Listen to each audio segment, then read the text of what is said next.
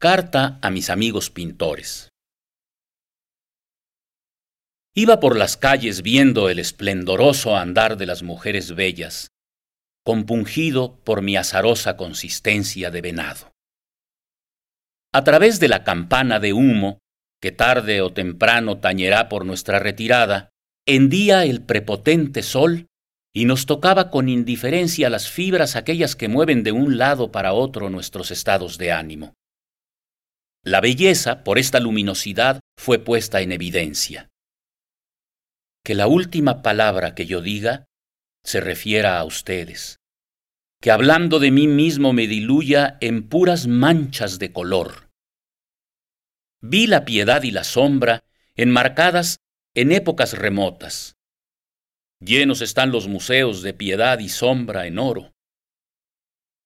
Andando vi delante mío las caderas apenas redondas de las paseantes y el atractivo mate de las perdidizas corvas. Un millón de años no bastaría para delinear mejor algunos cuerpos de muchacha. Oh mediodía, oh más que momentáneo soplo del tiempo, cabálgame, déjame cabalgarte, carga con todos nosotros en tu lomo ligeramente espeluznante.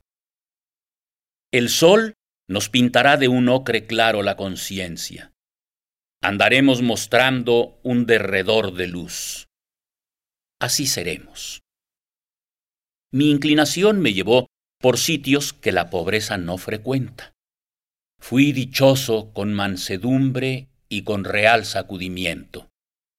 Fui sagaz ante lo que mi memoria hubiera querido ponerme enfrente como un vidrio oscuro. Me declaré nuevo, y puntagudicé todos mis sentidos.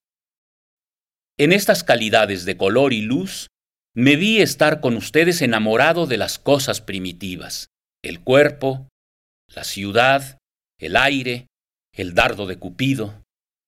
Un estruendo de pechos transparentes como un coro de aleluyas me detuvo. Fui obligado con gracia a ser poeta. Improvisé deleites, canté para que mi sangre nunca envejeciera.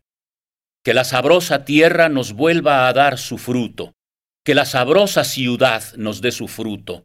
Oh pechos eternamente refrescantes, que lo que inventamos, porque lo inventamos, nos devuelva la luz y la fresca, la cándida, la sencilla posibilidad de elaborar la belleza.